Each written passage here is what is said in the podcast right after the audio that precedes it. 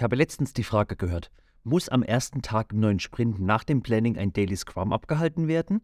Mein erster Gedanke, müssen tut man nichts. Moin moin, ich bin Sebastian und wie schon gesagt, müssen tut man nichts. Was ich aber eher fragen würde, sollte man?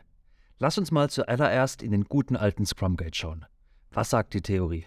Um die Komplexität zu reduzieren, wird es an jedem Arbeitstag des Sprints zur gleichen Zeit und am gleichen Ort abgehalten. Und weiter, der Zweck des Daily Scrums besteht darin, den Fortschritt in Richtung des Sprintziels zu überprüfen und das Sprint-Backlog bei Bedarf anzupassen, um die bevorstehende geplante Arbeit zu justieren.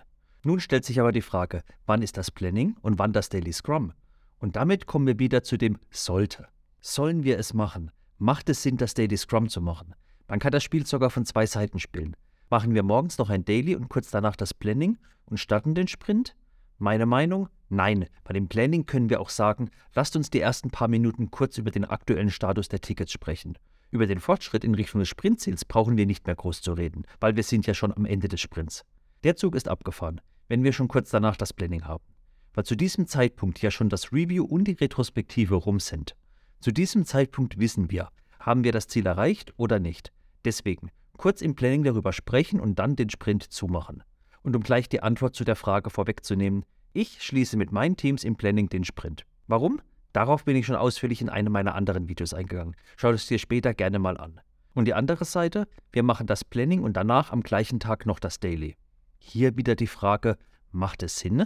Können wir im Daily mehr zu unserem Fortschritt in Richtung des Sprintziels sagen? Und mal ganz pragmatisch gesehen. Das Planning ist um 11 Uhr fertig und ihr macht euer Daily um 17 Uhr, dann würde ich persönlich sagen, macht es. In diesen sechs Stunden kann sich schon etwas Neues ergeben haben.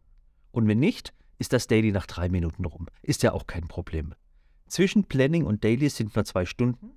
Dann spart euch die Zeit. Was soll denn schon groß passiert sein? Dass sich jemand in der Mittagspause den Magen verstimmt hat? Deswegen einfach mit gesundem Menschenverstand überlegen. Oder auch einfach im Team einfach mal die Frage stellen, sollten wir uns nachher nochmal treffen? Ja oder nein? Und fertig ist die Entscheidung. Natürlich immer vorausgesetzt, dass ihr das Daily auch so durchführt, dass es wirklich Sinn macht. In meinem anderen Video habe ich mal 13 häufige Fehler aufgezählt, die ich immer wieder in Daily Stand-Up sehe. Schau es dir unbedingt gleich mal an. Und hat mein Video dir geholfen? Dann würde ich mich über einen Daumen nach oben freuen. Und abonniere meinen Kanal, damit du mehr über Scrum erfährst und nichts verpasst.